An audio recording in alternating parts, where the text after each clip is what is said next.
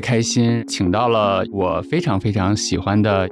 不能叫公众号了，我不知道该怎么评价啊，也不能叫杂志，因为我觉得它是一个整体，就是人物的主编张涵，应该是我们第二次见面，对吧？简单跟大家介绍一下自己。呃，大家好，我是人物的主编张涵。张涵刚才还说有点紧张，我我来先讲个小故事，特别有意思。我前两天做了一件事儿，我把我在各个社交媒体上的，比如说。微博啊，极客啊，包括微信朋友圈，它不是都能让咱们编辑一下那个叫签名档嘛？嗯嗯。我原来可能会讲说我是曾经是财帮子，财帮子我的第一个创业公司的创始人，然后且慢的创始人，有知有行的创始人，无人知晓的主播，梦岩投资实证的主理人等等等等。嗯。我那天突然就把我能找到，当然有一些要求认证的，我就没有办法动啊，就是把这些都删掉了。你知道为什么吗？就当时有一个感觉就是。任何标签它都代表不了我，因为人是复杂多面的嘛。嗯，我为什么去用这个开场呢？就是那天我跟张涵在聊的时候，我就说了一句话，我说比起人物的主编，我更想和张涵的这个人聊聊，对吧？所以我就觉得特别巧，就像你刚才那个非常简单的自我介绍一样。嗯，对。然后我为什么很喜欢人物？可能跟我刚才的这个介绍有关。我前两天和我的一些朋友们吃饭。因为我没有跟他们说过，所以我这边就不方便说名字了。都是一些挺有名的脱口秀演员。嗯，然后我们在聊天的时候就聊到了我前两天看的一篇稿子，姜昆的那个叫《误解的总和》。我觉得他给了我非常大的，就跟我刚才说的那个一样的感受，就是我看完那篇稿子，对姜昆老师的这个人和我以前的印象就会有非常多的不一样。对，所以我觉得这个是我非常非常喜欢人物的杂志或者说那些文章的一个原因吧。然后今天请来张涵老师就不叫老师了啊，请来张涵。对对对。其实你紧张，我也挺紧张的。为啥呢？我原来自己录播客，我不请了我的好多朋友嘛，像笨斗老师啊，像方丈啊，方三文啊，有很多。然后后来有一些朋友给我反馈，他就说：“莫言，你是不是做过记者啊？你是不是做过媒体啊？就是你采访的人的时候，好像怎么怎么样？”嗯。我就心里面窃喜，但是其实我录那些节目的时候是没有任何的。提纲啊，等等等等那些东西的。嗯，然后今天因为要跟张涵录这个嘛，就碰到了真正的师傅，对吧？就是我的这种野路子，就碰到了正规军。然后我两年前应该买过当时人物出的那个课，嗯，我今天就临时抱佛脚去学了一下，包括松果老师的如何打开一个人，还有赖友轩老师如何理解一个人，对吧？还有如何打量人，如何判断人。所以我就想从打开人的这个角度去。开启我们的话题。嗯嗯，我自己跟朋友去录播课的时候就有这个感受。当我们坐在这儿的时候，如果是很熟的朋友还好；如果是相对来说陌生，比如说张涵，咱俩今天是第二次见面。对，我希望能够做到的其实是大家能够坐在一个舒服的房间里面，然后敞开心扉去聊聊天儿。但是我又非常深刻的知道，其实你能够真的打开对方，能够开启一个对话。能够让对方说出来一些，我都不说是秘密了，就是能够让对方说出一些可能心底没有那么愿意被触碰的东西，其实是很难的。对，所以我就想问问你是怎么做到这一点？嗯，其实刚才说到我来这儿会有点紧张，是因为。嗯，原来做记者的时候，你会发现你是一个把控局势的人。你可能之前是有一个非常详细的大纲，然后你会知道自己想要什么，它的成品是什么。然后突然来到做播客，自己变成了一个被采访人，你其实是会有一点慌，你会因为你不知道这家谈话会走向何方。嗯。然后，其实说到打开人，我就会觉得这是非常漫长的一个话题，或者是说它是一个一生都要去做的一个工作。因为我有的时候经常会跟现在的记者或者是编辑们说，我会觉得你是没有办法真正的打开一个人的，或者是说你打开人的技巧是要永远去学习的。比如说记者这样一个工作，你每次都会面临着新鲜的人，每一次你的技巧会增加，但实际上你始终面临的都是一个陌生人。你怎么样让他在非常短的时间内，然后愿意去向你开场？这真的是一个非常难的工作。当然，我们刨除掉所谓的利益方面的诉求，然后到底怎么样能够让他，或者是你到底怎么样能够去接近真正的真相？我觉得是一个。特别难的，我我甚至都不能说我现在有什么样的经验。当然，我们做记者会有我们自己的一些方法，就不管是一些呃，就是能容易和人亲近的方法，或者是说你怎么样把你的信息共享给他，然后勾起他谈话的一个欲望。当然，嗯其实你的判断力也是要非常重要的。你可能嗯在和他的交谈中，你知道他真正想隐藏的是什么，然后真正想要打开的是什么，那你真正希望得到的是什么？其实我觉得谈话就是一场较量吧，尤其是你是要去写一个稿子，你是要去把这个故事讲给读者听的时候，那可能这些东西，这个谈话你既是真诚的，同时你又要是充满算计的。当然，这个算计不是说一个嗯真正的算计，但实际上你的大脑一直都在飞快的运转。运转，对他说出这个问题的时候，那离你的中心是远了一步还是近了一步？嗯你怎么样把它拉回来？你怎么样用自己的层层铺垫，让他在没有意识到的时候，可能虚晃一枪就进去了？然后嗯怎么样？我就觉得他真的是一个非常。非常难的一个过程，即使是我做了很多年的记者，我也不敢说我可以完全打开一个人，我只能嗯说你可能是要有非常充足的，像你说的沉浸式的对他资料的一个了解，然后另外你要有对人性的理解，然后其实我觉得更重要的就是你的判断力和你知道你真正想要的东西是什么。明白。嗯，他好像有一些技巧，对吧？对你刚才想的，就让我想到了其中的某一个技巧，比如说，当我去阅读足够多的张涵的东西，然后我故意埋一些东西，比如说我在这个里面，哎，我冷不丁的说出来，可能我认为一个细节是你非常在意的，那这个确实会瞬间的拉近咱俩的距离，对对吧？我觉得嗯确实是这样的。但是就像你刚才说的，它可能并不是技巧，而是说我真的对你感兴趣，我真的记住了那些东西。对，是这样的。但是可能我觉得更重要的还是说，你刚才说的那个词，就是那是一场较量。我你看，我们现在聊了一会儿，嗯因为我们是第二次见面嘛，我感觉整个的状态，包括我，包括你啊，比我们最早的时候就要好一些。就是在这场较量中，我们彼此在推开，在拉扯，对吧？慢慢的在走进对方的那个里面。所以我还挺喜欢，就是当时那个松果他在 PPT 的最后，嗯他前面讲了很多技巧，我也都记了一下哈。但是他的最后其实是说，就是这是一生的功课，但是很重要的还是真诚这两个字。对谈话的对方通过眼神啊，通过等等，其实都能感觉得到这些东西。是。当然，可能做什么工作都是这样，就是真诚和善良，其实它是一个基底。基底然后包括，嗯尤其是做记者去采访的时候，就永远不要质疑对方。就你可能会觉得他是一个好骗的人，或者你觉得他是一个呃可能看不透你的人，但实际上就是你的真诚，然后你的努力，他是能够知道的，他是能够感受到的。你有的时候你可能会觉得，哎，他是一个相对比较底层的人，我是不是就可以轻慢？但这种轻慢是一定会被感觉到的。嗯，对，是这嗯样的。嗯然后你刚才讲的那个的时候，让我想到了，就是我们上周也是哈、就是我跟那几个朋友吃饭的时候，我说我发现你们在单口的场上的时候，有很多梗特别的自然。然后我就问了他们一个问题，就是说有的时候那个，比如说他们有一些环节其实是对话来的，就是大家在一个共同的环节里面，你说一句我说一句那样子。我就特别好奇一个问题，我说我自己有这样的情况，你比如说咱们俩录播客的时候，因为播客嗯和采访其实还是不太一样，对，不一样。有的嗯时候呢，你说了一句话那，我特别想说一个东西，嗯，但是如果我我真的沉浸在我自己这个我特别想说我刚才那个东西的时候，我就会丢失掉咱俩接下来进行的对话的那些瞬间，嗯他可能就让这个对话脱节了或怎么样。所以我当时就问他们一个问题，我说，如果你要是比如说某个老师说了一个什么，然后你特别想说一个梗，你们是选择接下来找个机会一定要把这个梗说出来，还是说就放过他，怎么怎么样？因为我没有做过嘛，我就其实挺好奇的。后来他们几个的答案其实都是一样，他就说这个职业其实也很残酷，能走到现在，最后就会明白过去的就是过去的。我记得当时有一个人就给我举了一个例子，他就说有一次他们在一个集体的环节上，他有一个特别棒的，他当时就自己一机灵的那样的一个梗，但是对方就是没停。就是他，但凡你比如说，就像咱俩对话，我要一停，你都能把那个话递上来，但是没停，所以他就特别遗憾的那个过去了。但他说，我当时强迫着自己，就得让自己忘掉这事儿，我就得接下来，接下来，对吧？嗯，我觉得这个就是可能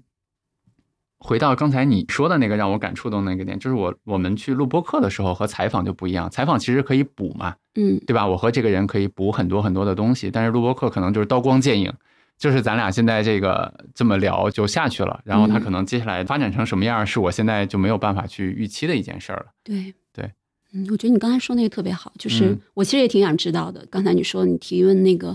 脱口秀演员的一个问题，我会觉得他们这个是挺对的，就顺其自然嘛。就是嗯其实当你特别想努力说那个梗的时候，你其实是有一种炫技的一个想法，对就肯定嘛，这是咱们心里特是的，对自然的东。西。但当然你嗯会发现，可能在那个时间你已经错过了，那你确实就是错过了，错过了对，就是错过了。嗯嗯我记得有一个我挺喜欢的投资人，他原来说过一句话，他就说，投资和记者这个行业比较像，他们都是在寻找世界的真相。我自己会这么感觉，就是如果我是一个从投资的角度去看呢，我觉得它更残酷一点。原因是因为如果我拼凑的真相，或者说我某种程度上没有压抑住我的那个自我，然后去放掉一些东西的话，可能我就会亏很多的钱，因为市场它很冷酷嘛，它不在乎你是谁。但是以我有限的对谈，包括我自己写字的这个经验来讲，我会觉得说，有的时候其实我能隐瞒到一些东西。我的意思是说，比如说我在写字的时候，写作啊，就是我能够发现说，有的时候我还是希望自己去表达一些东西在这件事情上。那么我会选择性的选择一些事情啊，等等等等。我其实特别好奇的就是第二个问题是说，当我们是一个记者的时候，当我们在采访一个人也好，采访一个事件也好，我觉得不可避免，我们每个人都有自己的主观视角的。但是在这个时候，你会不会有那些时刻，或者说怎么去 balance 的这个东西，就是我特别想表达的东西和这个事情真正的那个样子？嗯，哎，我觉得这个问题其实挺难回答的。就是嗯当我是一个记者的时候，首先我其实是有一个公众视角的，就是因为其实呃新闻也有很多不同的题材嘛。当然，其实是在人物报道上，你可能更容易遇到一个这样的所谓的你在这个报道的角色里面你是谁的一个问题。当然，如果说一个调查报道的话，那你可能不需要掺杂这些东西了，你需要把真相，然后把事情的逻辑非常清晰的呈现给读者，你就嗯做到了。然后，但当你在写一个人的时候，你就知道你也是一个人，然后对方也是一个人，你不管怎么样，你一定是有个隐性的关于你的一个立场的。嗯对，嗯，所以其实也有很多人问过我们这些问题啊，就说你在人物报道的时候，你到底是一个什么样的方式？但我觉得这个东西。嗯首先，你作为人的这个视角是永远拿不掉的，掉的对它嗯天然在那。那另外一个的话，你其实是有一些职业的训练，让你保持对于客观，然后理性，然后对于比如说我们有一些技术上的，比如说你要采周边对象、周边，然后你嗯要、你要对这个人有更深的一个了解，然后你要去做判断。但这个东西就是它是始终没有办法完完全全脱掉这个视角。是的，所以，其实在我自己或者是我的记者在写这种报道的时候，我觉得他已经不把这个问题当做一个问题了。嗯，就是他不会觉得，哎，我是不是侵入其中了，或者什么？因为我觉得这么多年的一个训练，已经让他首先他是一个个人的视角，这个个人视角一定在的，但是他更多的是这个公共视角，就这个人为什么引起大众的注意？那他我们到底要写的他是一个什么样的一个故事？当然，你说这个故事的判断，其实也是由我们来判断的，但我们一定是要根据我们采到的所有的材料的综合，然后去做这个判断和下这个定义的。没错没错。嗯然后我就记得我去年的时候读过两本苏东坡的传记，嗯，其中一个是林语堂写的，就是《苏东坡传》，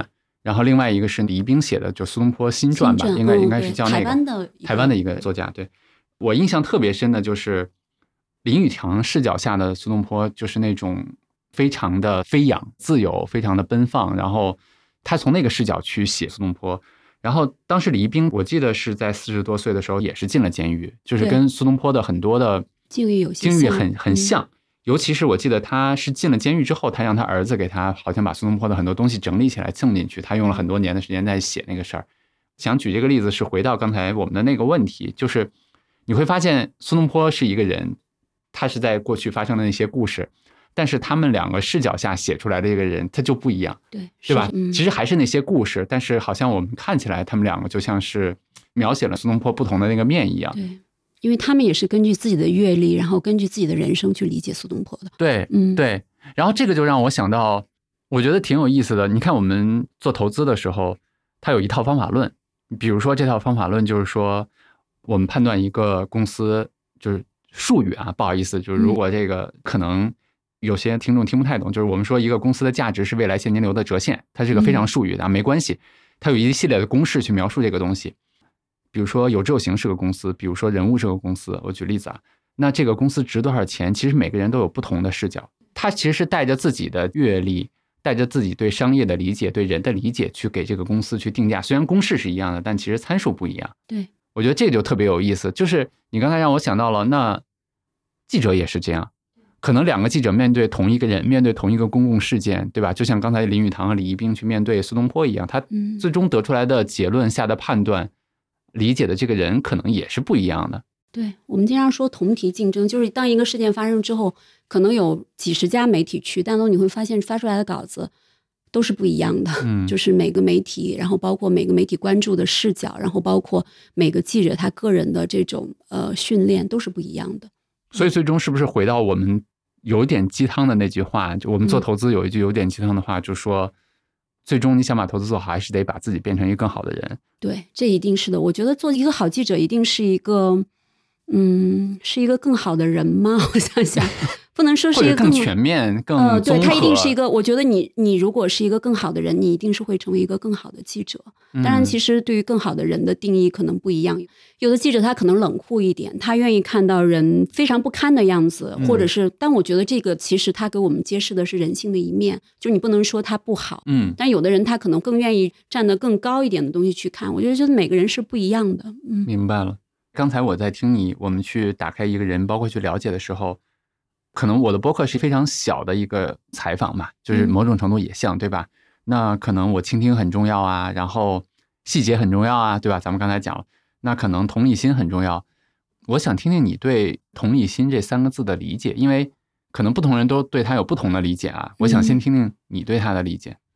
同理心的话，确实是，我觉得记者同理心基本上是记者一个非常非常重要的一个素质。素质对，就是嗯，怎么说呢？我会觉得有的时候同理心，当然你从技术上来说的话，你是要站在他的角度去想问题，你要能够带入他的情境。就比如说一个事情发生在这个人身上，你可能作为记者，你首先要想到，如果你是他。你可能会有什么样的反应？但同时你要跳出来，你从一个更广大的人类的同理心上，就是你看到了这件事情，你想知道什么，然后或者是说这件事情到底它能够带来什么，然后它给我们的启示是什么。所以我觉得你有的时候其实是要跳的。首先你要和这个人有强烈的同理心，同时你要和更广大的人群有一个同理心有。一个同理心，对，你要知道他们想要什么，你要知道这个故事或者这个事件最重要的价值在哪里，然后我怎么样把这个价值、把这个东西呈现出来。呈现出来。对，是这样的。明白。哎，那他会不会和我们有时候说的另一句话有些矛盾？另一句话就是，这个世界上的人的悲欢它并不相通。嗯可能在之前的时候呢，我的一些朋友给我去讲述他的遭遇也好，一些什么也好，我会讲讲道理，说没事儿了，都能过去，对吧？等等等等这些东西。但最近一两年，可能我的一些变化就是，我会发现，我身上发生的事情，可能我再给别人讲，别人也理解不了，就是那个痛苦的程度，或者说欢乐的程度，或者等等等等。然后可能他身上发生的一些事情呢，我也没有办法真正的去理解那件事情对他意味着什么。我就记得，我不最近录了一期那个张无忌嘛，嗯然后我重看《倚天屠龙记》的时候，在后记里面，金庸就写了这样的一段话，他就说我在写那个谢逊丧子和张翠山他们死的时候，我当时写那个文字，我事后看，发现写的太差了，就是不够。原因是因为他的儿子是在一九七几年，我忘了具体的时间了，就是他的儿子真正离开的时候，哦，他说我才明白了那个感觉是什么，我才知道我当时没有这个感觉时候写下的那个文字有多么轻啊，等等等等那些。对，所以我现在就越来越不知道，我原来老说同理心这个字，因为我们做嗯。产品嘛，然后包括我们做内容，我就老说我们大家得有同理心，得去理解用户真正的面对困境，他们在投资不知道该怎么办的时候，他们在被骗的时候，他们在市场波动的时候，你要真正去理解。但是，就最近这一两年，然后包括很多很多的事情，就让我觉得，我可能更倾向另外一句话，就是刚才说的，就我很难真正的去感谢他的很多东西。嗯，我觉得这个事情，哎呀，其实可能也说起来会比较复杂，就是嗯嗯，某种程度上，记者是在做一个转化的工作。你最后看了我们这篇人物报道，你觉得这篇人物报道好的话，你一定是他在某个地方触动了你。我有的时候其实，在聊，并不是说整篇文章你会觉得他写的多好或者怎么样，但是他一定是在某个点上让你觉得你和他是相通的。然后嗯记者他就像一个桥梁一样，他把这两边结合起来。如果他结合的好的话，他会把你内心中最真实的情感的层次激发出来。嗯然后，其实你刚才说到金庸说他儿子那个很有名，我就以我个人的经历来说的话，因为我现在是一个妈妈，我原来的时候刚刚当记者的时候，二十五六岁嘛，就是嗯那个时候，我一直觉得我自己是一个同理心非常强的人，这也是我成为一个好记者的一个比较关键的地方。然后后来就是汶川地震，我要去采访很多人，我就记得我当时采访一个母亲，我当时是非常非常的充满着同情的，然后我也和她做了一个非常的交流。我把这场采访做了，因为她的女儿怀孕，嗯，怀孕了六个月，结果在那场地震中，她女儿和等于她的外孙，还有他的妈妈都被砸死了。他后来就在第二年的时候又怀了一个孩子，就是一个挺那个什么。我当时就记得，我就会觉得我已经做到了我的一个极致。我不管是采访那种过程中如何去保持这种分寸感，嗯，但是我现在其实想想，如果是我现在去采访的话，那我可能只能抱着他先哭一顿，因为我当了妈妈之后，我才知道嗯啊，失去孩子到底是一种什么样的感觉。他不是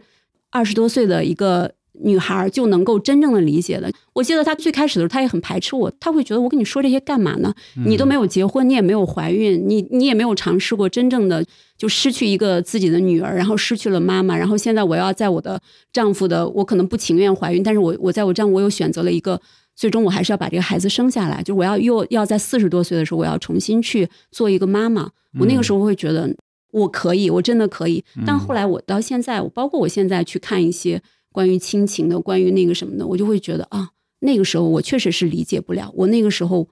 我的人生经历和我的整个的这个东西的话，我都没有办法完全真正的理解它。我是往上够的，尽管我很真诚，但我一定是往上够的。嗯，所以，其实我觉得悲欢相不相同的话，其实就是这样，就是每个人他一定都需要自己去面对他自己的问题，但是在每个人的深层次下面，他们对于爱的渴望，对于很多人性的洞悉，然后希望看到人的那些不一样的人性的层面的话，我觉得是一样的。嗯所以在某种程度上，我会觉得记者其实就是建立这种沟通。我们可能和一个人进行了一个长时间的聊天，我们去构建了他的故事，然后我把它呈现在你的面前。哦，你突然发现我和他在某个方面达成了一个相通，我忽然对这个世界，我忽然对人性，我有了一个更深的理解。它并不有助于我在这个世界上活得很好，但是在某种程度上，我得到了一种深层的怎么说呢？共振。我理解你说的这个，嗯、对，对是这样的。这个嗯就让我想到我原来写公众号的时候嘛，有一段其实有过困扰，我可能在节目里面也说过这段。我当时的困扰就在于我的读者特别多，而且就比较杂，有一级市场的投资人，然后有二级市场的基金经理，然后也有什么都不知道的小散户，对吧？也有我的朋友，也有监管的领导，也有我公司的伙伴，就是等等等等。我曾经有一段有个困扰，就是我不知道该对着谁说话，然后我也不知道到底写什么。那写深了呢，可能小白的用户觉得你这掉书袋；写浅了呢，那金经理会觉得你对吧？就嗯当时有过那个。后来我是自己怎么重新找到节奏的，就是我就改成写我自己的故事了。然后，但是写我自己的故事，其实就是让我得到了刚才你说的那个东西，就是我会发现，当我把自己挖的足够深的时候，每个人都能在这个故事里面找到自己的影子。就他可能未必能够体验到我现在面临的那些困难有多深，但是他可能能够想到自己的曾经的一些经历，或者正在经历的一些东西。有一个特别好玩的，就是前一段吧，就是有一些事情，然后经历了之后，有一天我是特别生气的，因为我被贴上了一个标签是看不准人，对，就是比较容易轻信人吧，一而再再而三的被骗。有一天呢，就几个月前，然后就又一次应验了这个东西。我当时就在情绪之下就发了一条微博，现在都不记得了。在当时写起来，我觉得可顺畅了，一气呵成，你知道吗？现在都不记得了。反正大概的意思，我当时说，我说我理解了芒格说的那句话，不要和人品不好的、不值得你尊敬的人合作，因为如果你和这样的人工作的话，你短期能够获得的东西，根本就没有办法和长期你现在根本就看不到也想象不到的，由这些不好的种子所生长出来的那些烂事儿去比较。就是芒格当时说的时候，其实我没没感觉，但是那那天晚上我一下就想到这句话，我就写出来了。我想讲的是后面，就是哇，在微博上，我记得现在可能有几千条转发，然后留言可能几千上万，就是大家都在讲自己的故事，有讲和前任的，有讲公司被怎么怎么样了，有讲等等等等的这些，就是他可能大家都能在这个里面看到自己的一些影子，对吧？对这个好像也是，我觉得你还真的是让我找到了我我喜欢人物的某一个原因。你比如说，我很喜欢的文章里面，包括姜昆那篇，其实我是挺喜欢的。我觉得他在里面也让我自己找到了自己的一些东西，包括叶诗文，东京不见叶诗文，对吧？他让我找到了自己觉得可能自己不服输，或者说自己想做一些什么的那个影子。然后我为什么喜欢瑞乃伟的那一篇？那可能都是这样，对吧？每个人可能都在里面能够找到里面。看到了一些不一样和自己相通的东西。对，嗯这么多年，我觉得你踩过非常多的人。然后我们刚才说，当我们面对面的坐在这儿，我们打开它，我们用同理心去理解它。我其实还是很好奇的一个点就是，那么我们怎么去还原？因为人是很多面的，对吧？就像我刚才说，我为什么去把我那些标签都撕下？就我觉得主播也代表不了我，那可能创始人也代表不了我，投资人也代表不了我，对吧？就是嗯等等等等。那我就在想，我们去还原一个人的时候，我觉得这件事情特别复杂。当我看到一个人的时候，永远是一个切面。就咱俩坐这儿录播客，包括上次我们在那儿聊天，他就是两个切面。对，但张涵一定是非常复杂的。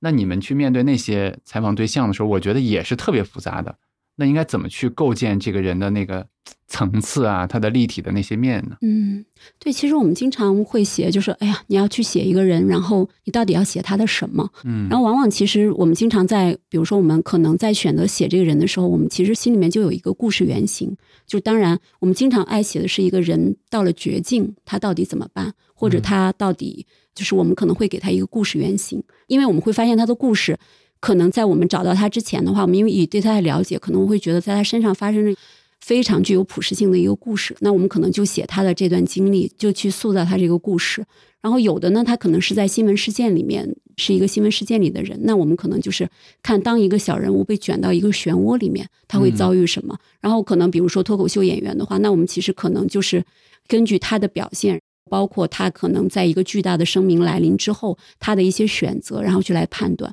可能出发之前，我们其实对他就有了一个相对比较清晰的一个东西。可能有个百分之四十的一个判断对，有一个判断。然后，当然我们和他接触之后，会发现这个判断，嗯大部分我们的判断是正确的，那我们就顺着这个判断的轨迹走。如果我们发现，哎，我们的判断是不正确的，那可能他是不是其实讲述的是另外一个故事，就是和原来的故事完全不同，但它实际上是另外一个故事。我觉得这也其实是 OK 的。所以，其实对于我们来说的话，就是这个人的故事，它具不具有非常强的可书写性，对我们来说是很重要的。当然，在这个里面。这个他在这个故事或者他在这个事件里面，这个人呈现出来的多方面的这些东西，那可能我们是一层一层去梳理的。但首先，他其实是要有一个所谓我能够把它变成一个容器的东西，然后把这个人盛在里面。嗯嗯这个有点让我想到，我曾经看过一本书叫，哎呀，我一下忘了书名了，就是它里面归结了人类的十二种故事，对，对吧？就是英雄归来呀、英雄归来然后怎么样的？嗯等等等，就然后他就说，其实所有的故事都可以去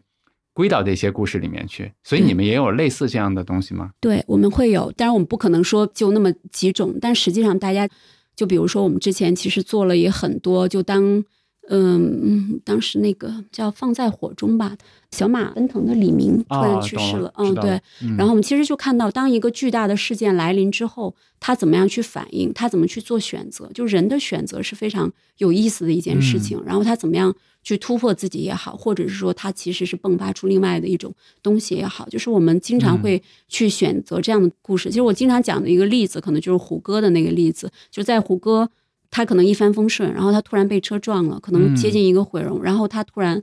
逃离了整个的演艺圈，然后等他再归来，然后我们的就其实去写这样的一个故事，然后突然他就不是一个简单的一个明星的故事，他其实是告诉你的是一个当人面临绝境也好，面临突变也好，然后他怎么样去和自己相处，他怎么样去和这个世界，然后包括怎么样去改变自己的一个生活路径。嗯，所以其实是是会有这些的，因为如果没有这个容器的话，很多东西都是散的。那其实我们经常会说，哎，每个人都有自己的故事，嗯但其实并不是每个人的故事都可以被被书写出来。嗯就是他书写的话，一定是有他的一个独特的特色，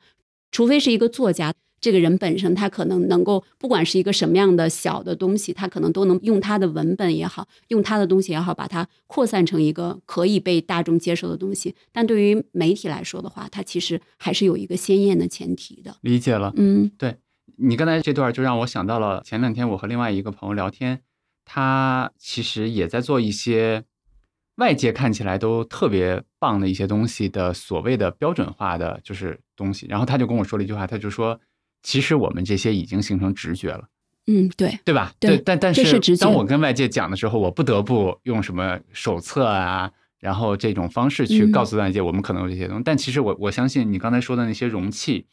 那些像金羊毛里面说的那些故事类型，它可能真的是已经在你们的直觉里面存在的东，西。是，的，就是我们为什么会强调判断力，就是当你要成为一嗯个媒体人，你需要一个判断力的话，其实这种判断力就是纠结了你多年的经验，然后包括你对读者的理解，你对世嗯界的理解，然后你能够迅速的判断这个事情值不值得做，这个人值不值得书写。当然，那你可能要慢慢的去梳理，但实际上你脑子里面确实是有一个直觉的，就是嗯能写不能写，嗯值得做不值得做，不值得做嗯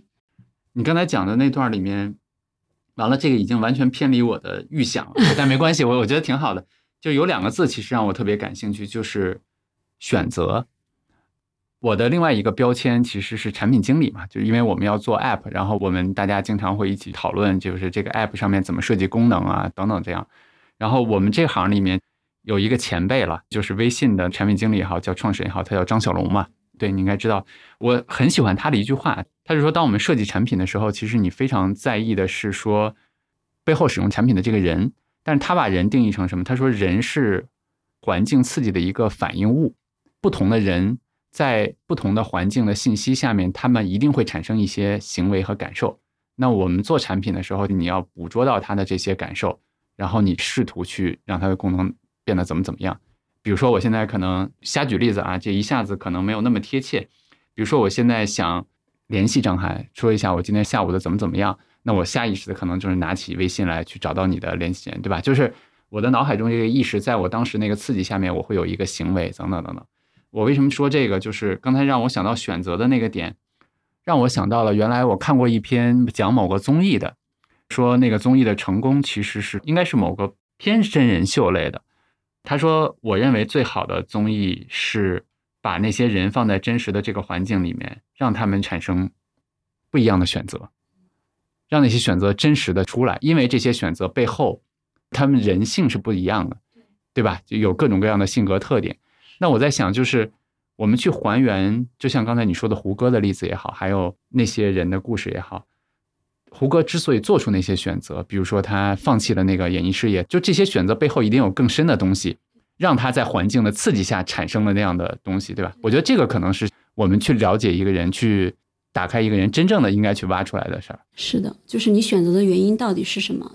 你背后真正的做出这个决定的那个理由，我觉得这确实是非常重要的事情。当然，他嗯。有可能也没有办法清晰的告诉你，可能需要你从他以往的经历、他的身边的朋友，然后他的对手，就所有了解他的人去聊，因为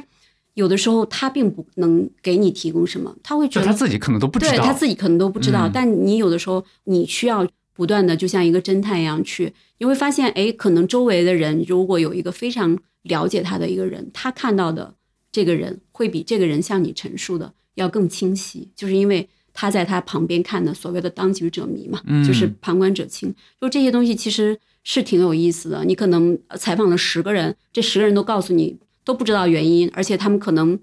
都甚至不认同你这个结论。然后，嗯但实际上你可能采访到第十一个人的时候，他会告诉你，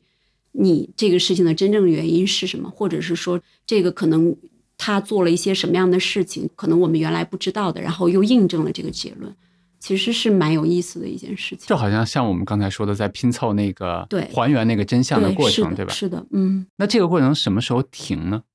因为嗯你永远可以采访更多的人，对吧？你永远可以。我在想，这个东西是因为时间的限制吗？或者说是成对，本的限制吗，？当然它有一个发稿的因素，就是你 要发稿，你不可能无穷尽的采访下去。另外一个的话，嗯我觉得其实就是你要判断它能够成稿。你踩到这儿的时候，你觉得这个结论是成立了，我觉得就嗯 OK 了。当然你可以有更多的时间，但实际上那个不是对于一个记者的一个要求，他或者说不是对一个媒体的要求，那可能它是一个书。它是一个更深远的一个东西，但到这儿我觉得 OK 了，我觉得它能够成为一篇文章，它也论证了我的结论，我觉得我能够把这个人整个的缝合起来了，我觉得就 OK 了。所以这个其实，嗯，它会有多方面的一个因素要停下来。当然，记者其实很多时候是不愿意停的，他会觉得，哎，我我有掌握更多的，我会那个什么。但某种程度上，你要掌握更多的话，你会让你的稿子变得越来越冗长。你要需要知道你在某一个点，你需要停下来，然后去写这个东西。嗯，嗯，是他自己做这个决定，还是别人我觉帮他做？得共同吧，因为我们一般来说都是作者、编辑，然后大家一起同意进，然后他们也会进行沟通。某种程度上，就是这也像是一个，因为做了很多，他其实就天然的知道那个点应该在哪儿，就是嗯差不多要停了。明白。嗯，包括我们在外面也聊过，就是刚才你讲的他拼凑真相的这个过程，有点像心理咨询师，对吧？当然，心理咨询师可能更多的是咨询师陪着来访者走进自己嘛。那可能记者做的是通过更多的线索再去还原这个人或者那个事情的这个过程，是吧？嗯大概是这样的一个。我觉得我们俩聊天的过程中，你对“记者”这两个字，或者说你曾经的这段经历，应该是特别自豪的。是因为我一毕业，然后就当了将近十年的记者，嗯后来其实也一直没有离开媒体这个行业。我会觉得记者，嗯，在我这儿啊，因为不是每个人都认同，我觉得它是一个怎么说呢？对我来说，就是一个最好的职业。你可以进入别人的生活，但是你又可以退出来。然后你其实是看到了别的人生，而且你还把别人的人生转化到让更多的人看见，就是那个带给你的这种成就感，然后包括你对世界的理解，你对人性的理解，都会让你觉得受益匪浅，而且嗯充满了好奇。就是你今天的采访对象和你明天的采访对象不是一个人，然后你今天的采访对象答应了你采访，你第二天的采访对象，即使你是一个经验非常非常的从那个记者，他也不一定会马上接受你的采访，你要从头开始。打开它，然后进入它，然后呈现它，就是觉得这是一个充满了新奇感的一个工作。嗯而且就是因为记者其实是参与到非常多的重大事件里嘛，你其实会比别人更准确，然后更贴近这个时代，贴近这个世界吧。嗯，有一个点吸引我了哈，让我想起了一个细节，不是技巧哈，是真实的好奇。好的，你说，其实你可以走进很多人的生活，然后又离开很多人生活嘛。我记得我在看你的东西的时候，确实有一个点还让我觉得挺好奇的。比如说，我有很多我的用户、我的听众，很高兴张涵也是我的听众哈。对，就是是我我觉得我和他们成为朋友，然后大家一起聊聊天，挺开心的。但我记得我看你的东西的时候，有一点我当时没有太明白，就是你说当你去采访完一个人之后，你是希望和他们保持距离的，就是你完成这个稿件之后，就这个永远不联系。对后面这句我没说出来，嗯就为什么是这样呢？我觉得是这样的。首先我，我其实刚才也跟你说，我觉得很嗯多记者是社恐的人。我某种程度上，我觉得我也有一点社恐。我和采访对象，我们其实进入了非常深入的交谈。我们他甚至让我看到了他非常非常不管人性也好，还是各方面非常深入的一面。但我觉得就到此为止了，我不想再发生其他的关联，因为我还有下面的事情要做。而听起来还有自己的生活，对吧？对，而且我可能还要再继续做其他的那个什么，我听起来有点冷酷。其实我有一个例子，我就记得，嗯我曾经在零九年，应该还是一零年，那已经忘记了，当时也是。地震的回访，然后曾经采访一个老师，就是他其实是非常严重的地震之后有一些这种心理的创伤的。我们俩聊得非常好，而且我我能够非常清晰的感受到他是一个非常敏感的人，所以他迟迟忘不了那次地震，也忘不了他的朋友，他也在每个日子里面，他其实都会把这些东西一点一点的把它嵌到自己的生活里面。后来我们写完这篇稿子之后，然后我把稿子寄给他之后，然后他其实在给我邮箱里面发了一封信，然后他就把他自己的所有的这种悲伤或者什么的，他又又去叙述了一下。我现在当然觉得我其实是挺冷酷的，我后来就没有再和他联系，就是、嗯对，但听起来挺冷酷。对，听起来是挺冷酷的，因为某种程度上，我觉得我也有，就是就是，嗯虽然我我不严重，我也不那个什么，但是我某种程度上，我觉得我也有，只不过他没有显露出来。我不想再和一个人再去深入的沟通这件事情。我觉得我做到，我和他那一次，我们两个人进行了一个非常深入的一个沟通，然后我把它写成这篇文章，然后我记录了他的这些。东西，我觉得我可能就做到我能做的了，我就没有嗯再和他。但现在其实想起来，因为那个时候太年轻了，那个时候就一直往前跑嘛。我做完这个题，还有下一个题，我要 我要 我要抓紧时间，我要要那个什么。但现在的话，我想我可能会给他更多的回馈，然后我可能嗯某种程度上，我希望。因为他一定是把我当做了一个救命稻草，就是因为他会觉得身边的人都不理解他，不明白他为什么一个地理老师有着这么这么细密的情感，然后有这么东西，他把我当了一个救命稻草，然后我不愿意，然后我就嗯。那个什么，所以我会觉得，嗯，某种程度上来说，嗯，我觉得这是我冷酷的一面嘛。现在想想是我比较冷酷的一面，听起来也比较比较那个什么，因为那个时候就是接触了太多人，你可能那个时候经常会有一些恶性事件，你可能要面对死亡，然后面对各种各样的，然后你就会觉得啊。赶紧弄完，我要回到我的生活里面，然后我在我的生活里面休整一下，所以就有的时候就会有这样的东西。人有很多面，就事情也有很多面，对吧？就从这件事情本身，呃，我们聊了怎么去打开一个人，然后，但是当你真的有了这个魔力，我们俩刚才又聊了那个心理咨询师嘛，因为我觉得不是所有的记者可能都是这样，对吧？可能是你的风格偏这样。嗯，当你拥有了这个魔力，能打开很多。他的盔甲从来没有被别人打开过的人，一旦被打开了，其实我觉得他对你的那种不能叫依赖了，或者说信任啊，他确实可能希望和你将来再聊一聊等等。这一面是这样，但是从另外一面来说，我觉得我也能理解，就是对你来说也有自己的生活，也有接下来要跑的选题，对吧？也有接下来的等等等等那些东西，所以这就是这个世界复杂的地方吧。它就让我想到。我在录上一期播客，就是那个张无忌的时候，我觉得感受是我的母题之一。然后我的另外一个母题就是多面，我就越来越意识到，无论是人还是这个世界，它都是很多面的。但是很多时候，我们真的就是和这个世界的某一个面，就无论是人还是事情啊，就是某一个面去接触。而且当时我们很可能还带着某种情绪，然后留下了一个印象，就对这个事情快速的下了一个结论。嗯，我给你讲一个我还挺喜欢讲的小故事。那个小故事是一个斯坦福进行的一个心理学的实验，他们分了两组学生，当然这些学生事先都不知情了，都告他们要去这个礼堂开会。不同的是，第一组的学生呢，马上就要迟到了；第二组的学生还有充裕的时间。然后他们做一个事儿，就是这两组学生的路过礼堂的路上，都有一个老奶奶躺在了地上等待帮助，然后有一堆目击者。就这两组学生其实对照组了，目击者是真正待会儿要去下判断，然后最后就会发现说，在这个第一组的学生里面，也就是说他们快迟到了，只有百分之十的人去扶了那个老奶奶了，因为他们快迟到了嘛，因为那个迟到可能还挺严重的。然后第二组就是时间比较充裕的那一组呢，有百分之六十的人是扶了那个老奶奶，啊，然后最后结论出来了，就是在旁边观察这些人都是陌生人的人，其实就因为。这样的一个事实，这看起来是个事实，对吧？就因为这样的一个事实，给第一组的人打上了一个冷漠、不愿意帮助别人或者等等等等这样的标签，然后给第二组打的就是热心啊、乐于助人等等等这样的标签。这是实验的第一步，因为它是个挺长的社会学的实验。然后实验的第二步就是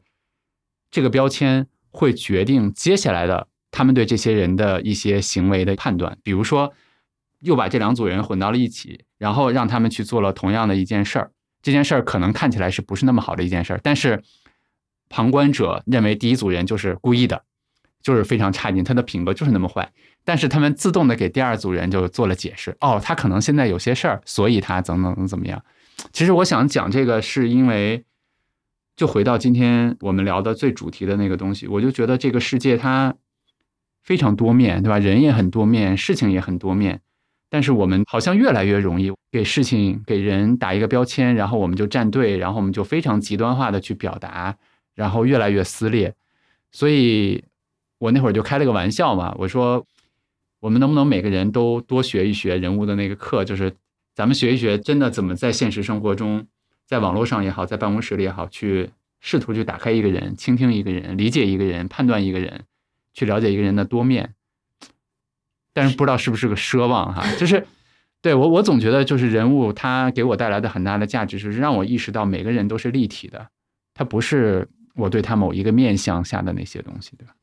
我觉得复杂就是每个人都是复杂的，嗯，然后每个人在每个阶段都可能发生变化。我觉得这些东西确实是可能我们做人物报道做久了，你会发现，哎，有些人。他看起来挺讨厌的，但实际上你可能知道他背后隐藏了非常非常多的一些东西，嗯，或者呃怎么样？就是我觉得人性这个东西，有的时候真的是就是穷尽一生，你都没有办法能够真正的把握住或者怎么样。所以刚才说的这种简化标签化就是非常讨厌的。他在标签化别人的同时，他其实也标签化了自己，因为他可以通过这。一件小事，或者他通过他那个什么的话，他就去给人贴标签。那他同时他一定是也是简化了自己的，他可能就觉得自己其实也是一个简化的人，比如说我是一个义愤填膺的人，那我永远都是一个义愤填膺的。然后我看到这个人做了一件事情，那我就拼命的去网暴他。我不管后面有多少复杂的一个原因，那其实我觉得最终受害的是他自己，嗯因为他对看待这个世界永远都是那么单面的。单面的。对，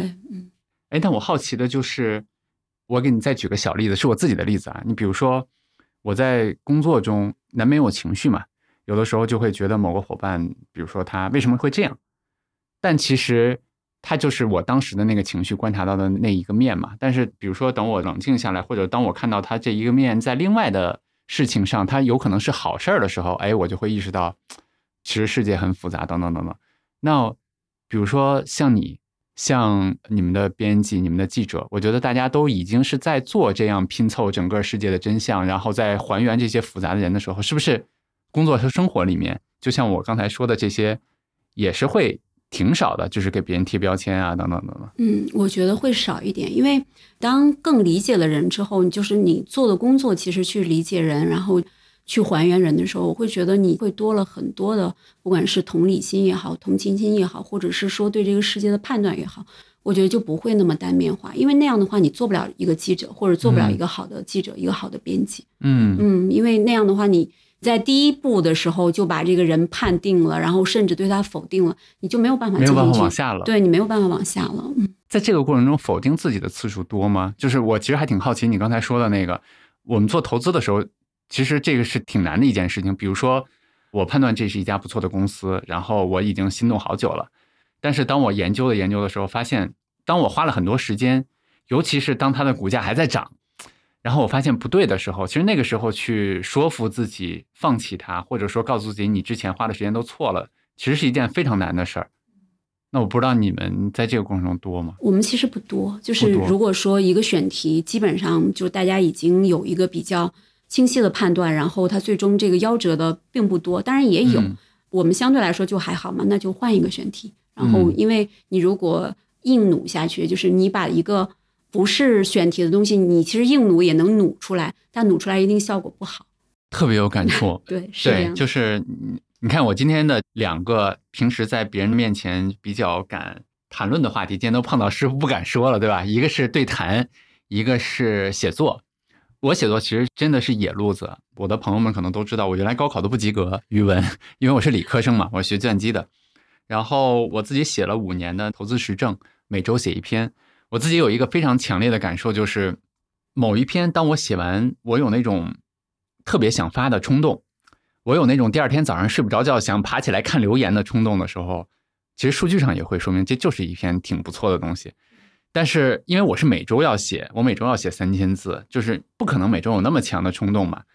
有的时候就是努出来的那些，哎，自己甚至觉得，哎，发完就发完了，我也不想去看评论的时候，那大概率也不行，对吧？是这样我我觉得是不是你们也是这样？对我们也是这样，就是你长期以来已经训练出来自己对于读者的敏感，包括那个什么，你就是这篇稿子你觉得好，那读者一定也会觉得好，你自己都觉得不好，读者一定也觉得不好。我会发现，你不要去质疑读者的这种评判力，你会发现他们是充满了智慧和那个什么的。嗯即使他不是专业去学这个，不是专业去做这个，但是他是对于好坏的品鉴还是相当准确，或者说他这个群体是非常准确的。所以你基本上你觉得好的稿子，数据一定也会好，或者是各方面的反馈也好。你觉得不好的稿子，那它基本上也是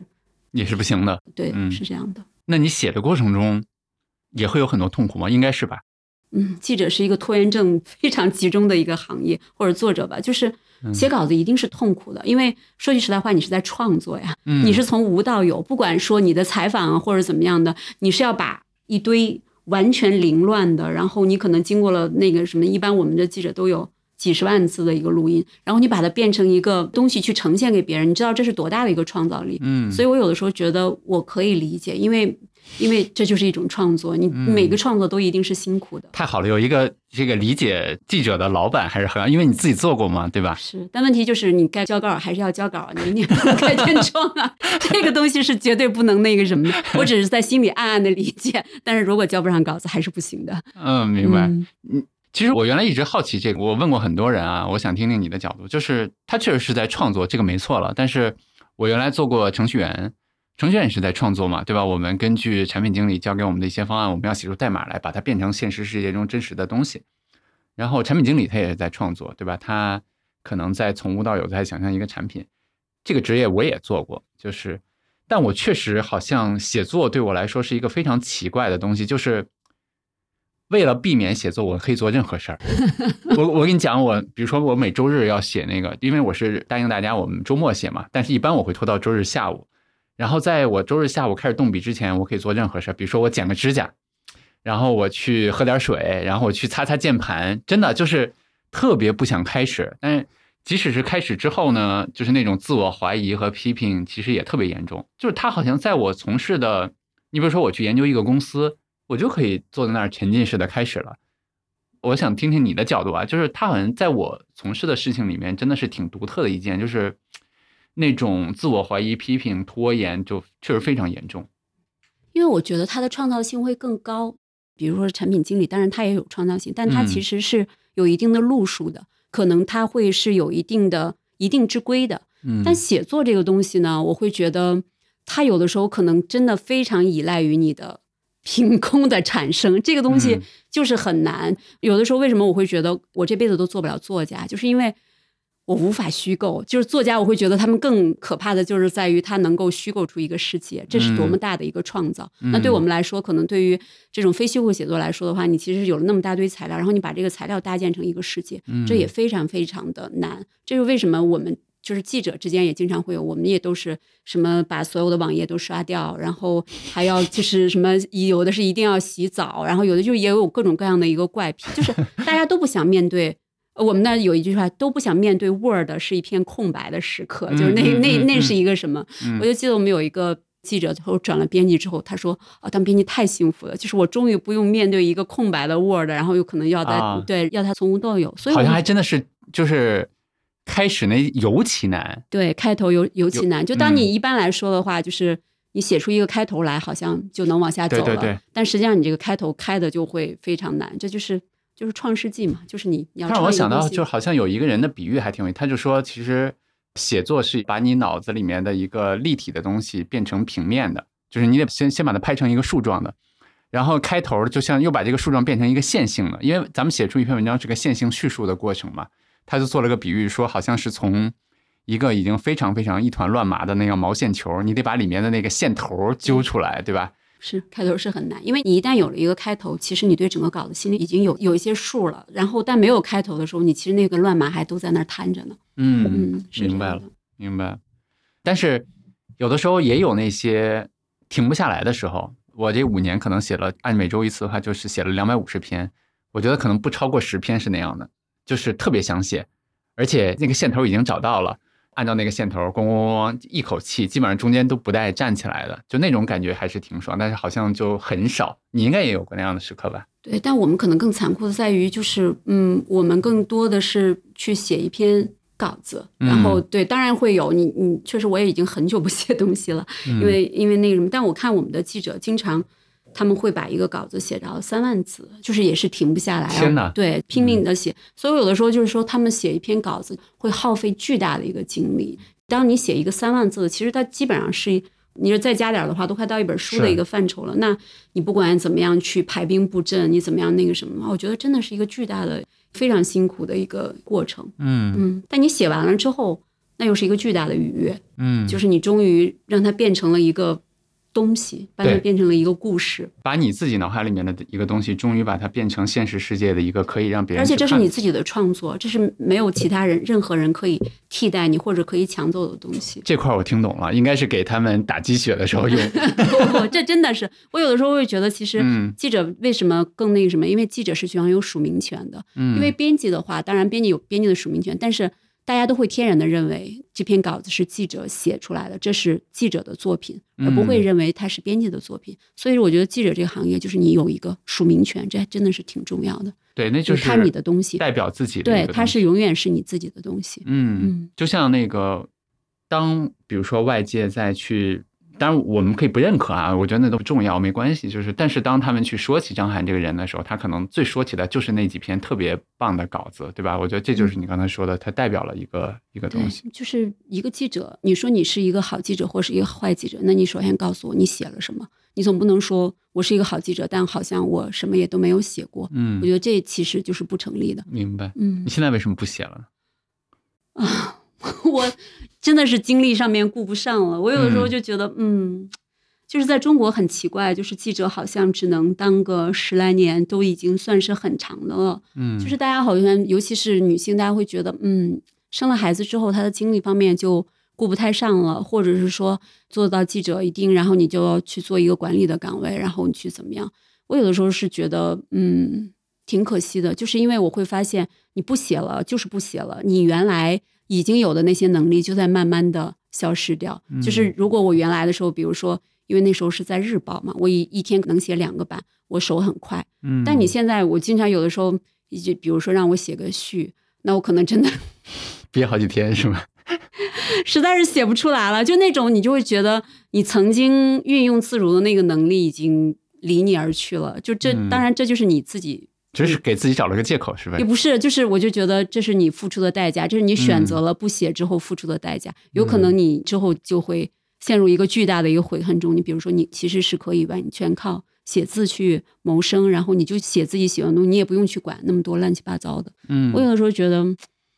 可能另外一个平行空间的我，如果是一直是一个记者的话，也挺好的。是吧？对，嗯，看你的笑容应该是的。嗯，是我好奇啊，是写能生巧吗？能，当然，我我的意思是，你看我的好多朋友劝我，当然很好的朋友啊，他就说梦妍你别写了，就是说他就问我一个问题，就是说每周写这个东西对你是不是滋养？我说肯定不能完全谈上，我们刚才已经对吧？我已经回忆了，有很多时候其实很难受的，没有那么多想抒发的东西，但是你立了一个 flag 在那儿的话，还是还是要写嘛。我觉得那个过程我一定要把它说成滋养，我觉得那也太自欺欺人了，对吧？但是我说我说有另外一个角度，就是我还是挺认可这个英文叫 practice make perfect 嘛，就是熟能生巧嘛，就需要练嘛。所以你认同是吧？绝对认同。嗯就是你其实看一个记者，或者我们现在比较介绍叫作者的成长，你就能够看出来，他刚入行真的写的东西和他经过了四五年的训练写出的东西天壤之别。而且你一直写就一直有进步，然后你一定会，不管是在你的文字上面，在你的架构上面，然后包括你随着年龄的增长，你的阅历，你对人的理解上面，它一定会变成一个不一样的东西。嗯，就是就不要说我们了，就是那些非常伟大的作家，他们也都是那么写起来的。写过来的对，就是嗯没有人一个人说我轻轻松松写一篇，然后非常好，然后我过十年之后我轻轻松松写一篇也非常好，就是比原来更好，不可能的。不存在这种，就是嗯你你一旦不写了，这个能力一定是会随之消失的。哎呀，这句话给了我那个让让我决定可能 somehow 再写下去，你知道吗对，吗要？写下去。如果嗯真的喜欢写作这个事情，当然就是言之有物的，然后一直写下去的话，一定会有非常大的一个进步的。你慢慢自己也能看出来。你比如说，你现在看你一年前的东西，我相信你会觉得还是会，就是还是会有进步的。对，就是我我我倒不敢说进步，但是我会觉得非常不一样。对，会会非常不一样。尤其是我现在看我五年前写的东西，就看不下去，你知道吗？就很多时候，对这就，说明你有了一个非常大的一个进步，进步对你才能够嗯有更多的一个判断。嗯，哎，那你觉得写作这件事情，它是天分多一点，还是我觉得在我们这个行业，当然天分一定是有的。就有些嗯人他可能一出手就是写的比人家好，但我觉得大部分来说的话，可能还是勤奋更重要嘛。当然，对于媒体这个行业来说，你其实要给读者去传达更多的信息量，不管嗯是人性的信息量，还是事件的信息量，还是情感的信息量。这种信息量的话，它某种程度上，它其实是要靠你勤奋的。就如果你采十个人写这篇稿子，和你采五十个人写这篇稿子，嗯一定是不一样的。你专心的采这十个人和你稀里哗啦的采这十个人，你最后的稿子也一定是不一样的。所以嗯就是我觉得对于我们来说的话，我们会觉得就是勤奋会比天分更重要，更重。要一些？，对，是这样的。明白。而且它好像是个手艺活儿，就它也很难工业化的培训出来，对吧？就是我们开个培训班，然后嗯培训出来二十个记者，比如说我们有志有行去培训化十个这个这个编辑出来，好像不太可能。对你其实是在日常的漫长的这种呃写和改的过程中，你是在进步，然后再慢慢的去去那个什么，很难说我要比如说我我快速的然后变成一个很好的记者是挺难的，这都是靠事儿来磨的，一点一点磨的。嗯磨的，明白。就快到最后了，我有一个不知道合不合适的问题，我觉得还挺有意思的。就我们俩聊天的过程中产生的，就是你看，其实我们俩聊写作已经这么难了，嗯但是回到整个的记者或者说非虚构写作的这样的一件事来说，它其实是在其中并不占决定性的因素。因为你看，我们刚才聊了写作已经很难了，但其实，在写作之上，你还得去能够有打开人啊、理解人啊，然后去判断人啊这些能力，然后还得整个的最后再把它写下来。然后我去打开一个人，我去判断一个人，我得需要同理心，我得需要我有，还是我那句话，就是每一个人面对同一个人，面对同一个事儿，他都有自己的观点。如果你真的想写的特别好的话，你的这个人本身。就像我们说的鸡汤一点，你得变得更好，或者说你得变得就至少比那个更大的时候，你才能找到角度嘛。那我就在想，其实这个记者是一个非常难的事儿吧。然后他老让我想到投资，就是确实他跟投资非常非常像，就是他也是很难的事儿。但是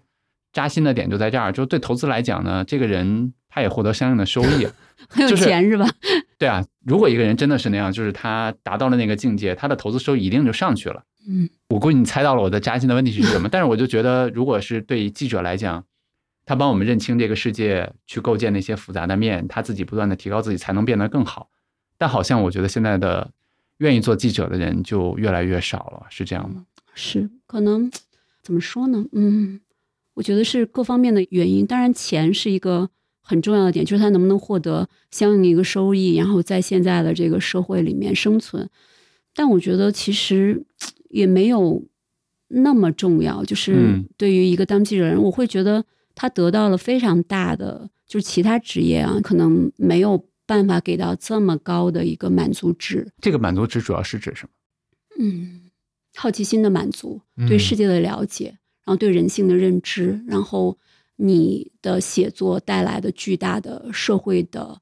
人的反应反响，我觉得这些东西都是这样的。明白。嗯。但是我只能是代表我自己啊，我不能去代表别人说啊，即使这个借这个行业好像也不怎么赚钱，但是大家还应该在这个行业，那肯定不是这样的。而且我那个时候在的记者行业和现在其实也不太一样了嘛，面对的环境不太一样。但是我会觉得，即使说你只在这个行业里面待了一段时间，五年也好，两年也好，十年也好，我觉得你可能转身去做别的行业了，然后你一定会明白这两年给了你什么。就是你对人的了解，你和人打交道的能力，你的写作的能力，你面对着巨大的困难的挖掘的能力，这些能力都会成为你下一段旅程的一个非常好的馈赠。我觉得就靠这一点的话，就大家如果本来学的是新闻，然后还想那个什么，我觉得趁着年轻不如。做几年记者，然后你就会发现，其实你还可以走。你这个东西不会说，因为你做了两年，其实只是干了两年活，或者只是这两年，然后没有很好的一个收入。但实际上，它会成为你人生的非常大的一个财富。你会和别人活得不太一样，或者你身上的那种能力是别人没有的。嗯啊，特别赞同这个，和我的另外一个也是做主编的朋友他说的是一样的。嗯，尤其是在职业生涯的早期吧，他就说。记者的这份工作，它带给一个人生命的宽度、广度和体验，其实是别的很多事情完全没有办法比的。而且，它就即使是我们从世俗的意义上来讲，它给你身上留下的那些东西，将来你真的想去做其他的事情再去赚钱的话，其实也会更更好吧。是的。那我们到了节目的最后，我就自己特别好奇，然后想问张翰一个问题，因为我觉得你采访过很多人。聊天的过程中，你也说到了，就是你比较感兴趣的一个话题，也是说人在面临那些痛苦时候的那些选择嘛。你见过了很多的这样的抉择、这样的痛苦、那样的纠结的时刻，也知道那些人后来就是活的究竟怎么样了，对吧？因为时间会带来很多的答案嘛。他们在那些时刻我们采访的时候，因为他们可能眼睛被遮住，看不到很多东西，但是事后每个人毕竟都走出了自己的那个答案。嗯。然后我们现在又是一个，我这么多年都没有像最近的这样，就是我跟很多朋友聊天，然后很多朋友遇到了很多困难，个体的呀，然后包括整体的呀，包括等等等等这些，大家就会觉得说，第一有很多的困难，第二就是对自己的未来啊看不到一些希望啊，等等等等这些，我就想说，当你去看到了那些故事，看到那些东西之后，他有没有比如说给你张涵的身上留下一些什么？嗯，然后。我也会面临很多的困难，对吧？对我的那些朋友，就是你觉得这些看过那些故事，是不是对我们现在会有一些什么样的启发？嗯，其实我会觉得，就是采访的时候，很多时候，尤其是在做突发记者和调查记者的时候，我其实是看到了非常非常多的苦难，不管是突如其来的灾难，还是说人被抛到了非常可怜的一些境地，然后包括就是很多底层的人，他们真的是遭遇了、遭受了非常非常多，他们可能承受的痛苦不是我们现在所能够想象的，就是当然失去亲人也好，或者是说，然后被巨大的天灾人祸，然后突然抛到了非常决然的一个境地人，那我会觉得。看了那些之后，就很难说，我不会说，哎，他们因为他们有苦难或者怎么样，我就是觉得人性挺高贵的。就是你会发现他们在那样的一个遭遇下，然后他们能够保持自己的，不管是坚韧也好，还是说能够让日子还过下去，我就觉得这些东西对我来说，可能给我最多的是勇气吧。就是我我不太会害怕什么东西，即使到现在，就我见识到了那些在绝境中的人，他们怎么样。靠着他们的一些人性啊，然后靠着他们自己日常的这些东西，然后去去完成自己的一生。我觉得可能这个给我最大的就是一个勇气吧。就是这个世界没有什么可以真的值得害怕的一个东西。因为怎么说呢？就是现在大家当然都会觉得，哎呀，现在这个